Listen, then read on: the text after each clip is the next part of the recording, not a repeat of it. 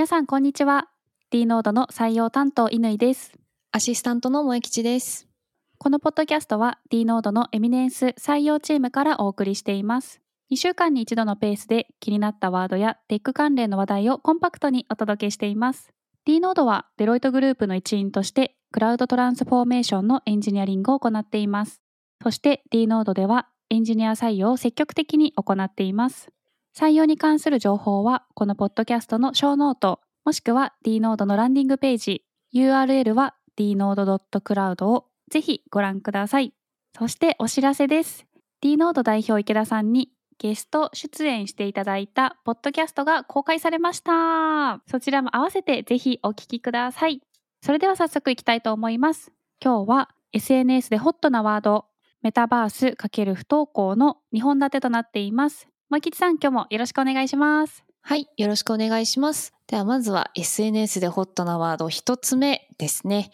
最近ちょっと Apple 製品をですね、買い足しましたので、それのちょっとお話を聞きましたよしたいなと思ってます。教えてくださいはい。ですごいあの私事なんですが、最近あのホームポットミニと AirPods Pro の第2世代を購入いたしました。はい。まず、ホームポットミニなんですけど、置き型のヘイシリ？みたいな、呼びかけると反応してくれる。はい。ヘイシリみたいな。あ、すいません。うちのシリが話し始めたんですけど。うっすら音楽を流すのにちょうどいいなと思って購入しまして、普段デスク周りにですね、デスクトップスピーカーちゃんとそこそこいいやつを置いてたりするんですけど、仕事中やっぱりしっかり音楽を聴きたいっていうよりは、うっすら流す方がありがたかったりしてですね、ホームポットミニの方が今は断然出番が多くなりました。ホームページでの歌い文句の通り、部を満たすサウンドっていうふうに書いてありまして、はい。本当にそうだなというふうに感じました。あとですね、見た目もすごい可愛くて、私オレンジを買ったんですけど、インテリア的にも結構映えるなと思って、その点もすごくお気に入りです。丸っこいコロコロした形ですよね、確か。あ、そうです、そうです。えー、かわいい。で、360度音が鳴るんですか？あ、だと思います、多分。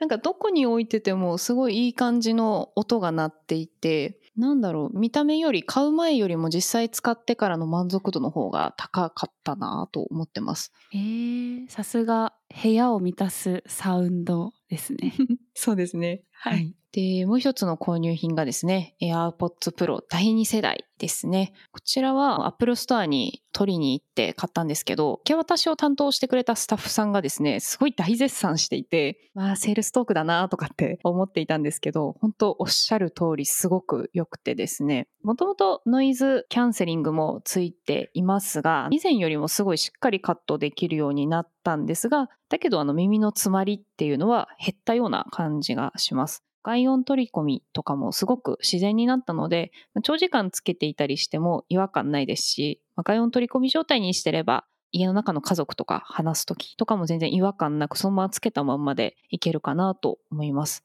で、個人的に一番嬉しかったのがですね、音の系統がちょっと変わったなと思っていまして、以前はとにかくフラット原曲通りっていう感じの音だったんですが、今回は低音もすごい豊かになったなと思ってまして、既製品他のブランドだと BOSE っていうちょっと低音がすごい効いてるブランドがあるんですけど、はい。そっち寄りの音になったかなと思いました。えーで、私的にはかなり BOSE の音が大好きなので、はいこれすごいあの嬉しい変更点で、はい。まあ、ただ、フラット好きの方は第一世代の方が、こう、満足度が高いかもしれないので、そのあたりはね、ちょっと聞き比べていただいて、自分に合ってるのを購入されるのがいいんじゃないかなと思っております。どうですか？稲さん、欲しくなりましたか？良さそう。もうめちゃくちゃ欲しいです。私、イヤホンがですね、外で音楽聴くときとかは、AirPods の模倣品みたいなものを使ってて、2000円ぐらいで買っうんたすごいチャッチーのを使ってるんですね。はいはいはい。で全然こう、やっぱり音の質もそんなに良くないですし、まあ外で聞く分にはいいかなと思って使ってたんですが、この萌吉さんの話を聞いちゃうと、ちょっ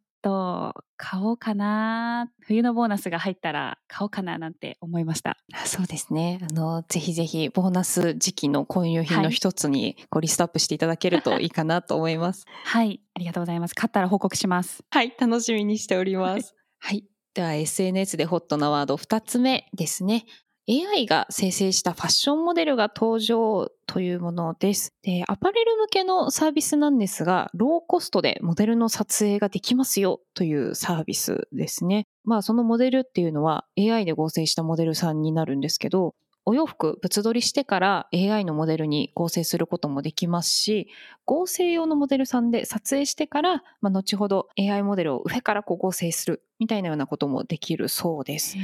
なるほど。はい。で、ブランド専属のモデルさんをオリジナルで生成することも可能のようですので、私のブランドだけの専属モデルさん、かっこ AI で作った合成のモデルさんみたいな、だからどこのブランドとも被らないお顔だったりとか、スタイルとかでできるんですかね。はい。まあ、そういうのがあるようですごいなと思ってます。他にもですね、あの AI による人物画像ジェネレーターで、ジェネレートフォトっていうのがあるんですけど、あの、今までは上半身だけのサービスだったんですが、ついに全身像も公開されるそうで、非営利目的であれば無料で使えるとのことで、昔どこかで AI でなくなる職業一覧みたいのを読んだことがあるんですけど、モデルさんとかカメラマンさんも入ってたと思うんですね。それがなんかどんどんこう、身近になってきた、間近になってきたよなっていうのを感じました。確かに本当そうですよね。今出てるのって結構外国人の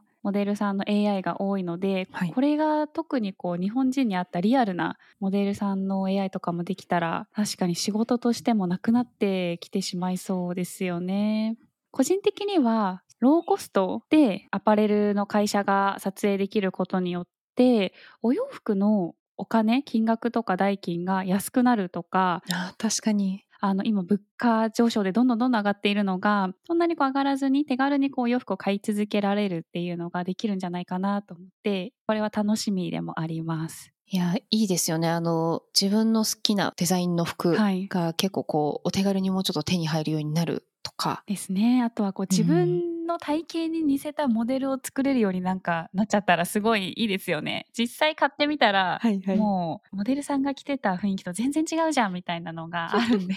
わかります。なんかそういうのも将来的にできたら嬉しいなと思います。いや、それ楽しみですね。はい。では、SNS でホットなワード3つ目ですね。Web3 コミュニティ、上椿 DAO、初回ファンディングで1.3億突破ということです。以前ですね、カフちゃんでのライブの感想を私熱く語ってしまったんですが、語ってましたね、カフちゃん。そうなんですよ。で、そこで発表された上椿 DAO っていう Web3 のコミュニティのことなんですけど、そちらがですね、なんと1.3億集まったそうです。桁がもうよくわかりません。そうなんですよね。私も見間違いかなって最初思ったんですけど、すごいなと思いました。で、私ちょっと今回購入しなかったので、詳しくそこまでわからないんですけど、こんなにも多くの方が出資するぐらいに愛されてるコンテンツなんだなと思って、改めてなんか嬉しくなりました。あとはですね、出した出資のお値段によって、プランによってですね、配布されたアバターがいろいろありまして、それデジタルフィギュアなんですが、AR でカメラ越しでそのカフちゃんとか他のメンバーもですね、置けるようになってまして、そのデジタルフィギュアが作りとか光の当たり方がすごく綺麗で良くてですね、リアルと融合させられるのすごいいいなぁ、可愛いなぁっていうふうに思いました。で、今後も様々なコンテンツがアップデートされていくと思いますので、一ファンとしてすごく楽しみにしてます。いや、森吉さん、これはぜひ、はいファンとしては追わなきゃいけないですね。そうですね。また乾さんに推し活というか、推しメンの話を聞いていただくっていう感じではい。報告していきたいと思います。はい、お願いします。でも、SNS 上げてる方とか見ましたが、本当にリアルですね。影の感じとか、光の当たってる具合とか見ると、全然違和感がないというか、さすがだなと思って見てました。はい。なんかすごい自分が褒められたみたいな気持ちになりました、今。ありがとうございます。はい、じゃあ続報を楽しみにしてますね、こちらも。はい。では、SNS でホットなワード4つ目ですね。RTX4090 の性能のお話です。RTX4090 っていうのがですね、GPU、グラフィックプロセッシングユニット、まあ、通称グラボとかって呼ばれたりするんですけど、PC ゲームをする方ですとか、映像や画像編集される方などには、ハイスペックな GPU がもう必須だなっていうふうに私は認識しておりまして、で、そんな GPU なんですが、最近 NVIDIA から RTX4090 が発売されてすごい話題になってたんですね。で、今回その新しく発売された4090のいいところみたいなところなんですけど、4K の最高設定でも平均のフレームレートが150ぐらいを叩き出しているそうなんですね。で、フレームレートっていうのはこの映像の滑らかさの数値で、まあ、映画だとわざと落としてるので 24fps とか、で、ズームとかだと 30fps とかなんですね。で、他にもレイトレーシングっていうのがあるんですけど、それもすごい大幅に向上しておりました。で、レイトレーシングは水面の反射だったり、鏡の反射とか、反射とか光に関係するような機能だと思ってるんですが、映像のリアルな描写っていうところを担当しているので、まあ、その分膨大な計算が必要になりまして、それだけハイスペックな GPU が必要になるので、なので皆さんこの GPU がですね、新しく発表されるとすごいワイガヤされてます。このフレームレートとですね、レイトレーシングの関係なんですけど、どちらも GPU で処理を行うので、どっちも適度に良くするみたいなバランスがすごい重要になります。へなるほど。はい。で、フレームレート、映像の滑らかさを上げると、その分 GPU に負荷がかかるので、逆にレイトレーシングの設定を下げなければいけなかったりとかですね。まあ、どっちもいい塩梅にするみたいな感じですね。なので、まあ、フレームレートを上げて滑らかな映像を撮るか、レイトレーシングを上げてこうリアリティのある映像を撮るかみたいな。で、どちらも優先したい方は GPU だったり、他のパーツもハイスペックにしないとバランスが取れないので、まあ、自分の予算と相談しつつ、ハイスペックな自作 PC を作りますみたいな、これが楽しいのかなと思ってます。で、今回発売されたですね、RTX4090 の難点を挙げるとするならばなんですけど、すごくこれ高価なものでして、円安も相まって30万以上とかするんですよね。なので、まあ、なかなかちょっと発売されてすぐ手が出せないかなとか思ってます。そんな RTX4090 が発売されまして、こうワイワイしている中ですね、AMD っていう、ここもあの GPU 発売してるんですけど、AMD も RX7900 というのを発売いたしました。で、今、先ほどご説明していた RTX4090 に比べて、スペックは少し落ちてしまうんですが、お値段が手頃ということで、あの、盛り上がってました。こちらは発売は12月ですので、実機でのベンチマークテストがすごい楽しみだなと思います。でちなみにですね、あの D ノードの AMD 信者の方からもですね、ポッドキャストで取り上げますって言ってちょっと感想をいただいたんですが、はい、なんて言ってましたか？はい。まあ、その方すごい AMD 信者だそうなので、はい、まあ、すごい心が痛みましたが、RX7900XTX の性能を見て、RTX4090、あの、ハイスペックの方ですね、はい、を買いました。とのことです。なるほど。で、AMD には4090と張り合ってほしかったっていう感想と、はい、で、RTX4080 よりは高性能なので、まあ、いずれいつか購入する未来が見えますっていうふうなことでしたので、まあ、また購入されたらその感想なんかもお伺いしたいなと思ってます。おそうなんですね。このあたり分かりそうで分からなかった GPU って何だろう中ってどんな風になってるんだろうっていうのが、改めて萌吉さんのこの解説ですごく分かりました。お値段との相談で自分が使えるとか、仕事柄必要なスペックとかもあるので、私も次パソコンを買うときは、このあたりも注目して見ていきたいなと思いました。はい。こういう情報が少しでも知ってるとまたちょっと楽しくなると思うので。はい。ありがとうございます。で、ちなみにでもあれですね、私も最近ですね、あの GTX900 シリーズ、900シリーズ、結構古い方なんですけど、それから2000シリーズにアップグレードして、それだけでも大感動だったので、今回のその4090ですとか、7900とかはもっとこう感動体験ができると思いますので、乾さんも体験する機会があれば、ぜひぜひ触っていただきたいなと思います。はい、わかりました。ありがとうございます。た SNS でホットなワードはこちらで以上です。次はですね、メタバース×不登校、引きこもりというところです。で、メタバース×〇〇みたいな取り組みって今結構いろんなものがあると思うんですが今回はメタバース×不登校引きこもりっていうところについて取り上げさせていただきます。何個かですね事例を見ましたのでそちらのご紹介からさせていただきます。まずは埼玉県戸田市の取り組みですね。こちらではですね、メタバース投稿でも出席扱いになるそうです。メタバース上にバーチャルオフィスみたいな感じで学校があって、そこに投稿しても校長先生が認めてくれたら OK 投稿してますねみたいな風にカウントしてくれるそうなシステムがあるそうです。すごいですね。いいですよね。で、もう一つですね。こちらは広島県広島市の取り組みなんですが、VR ゴーグルの無料貸し出しを行って、VR チャット上で不登校支援のプログラムを実施されていたそうです。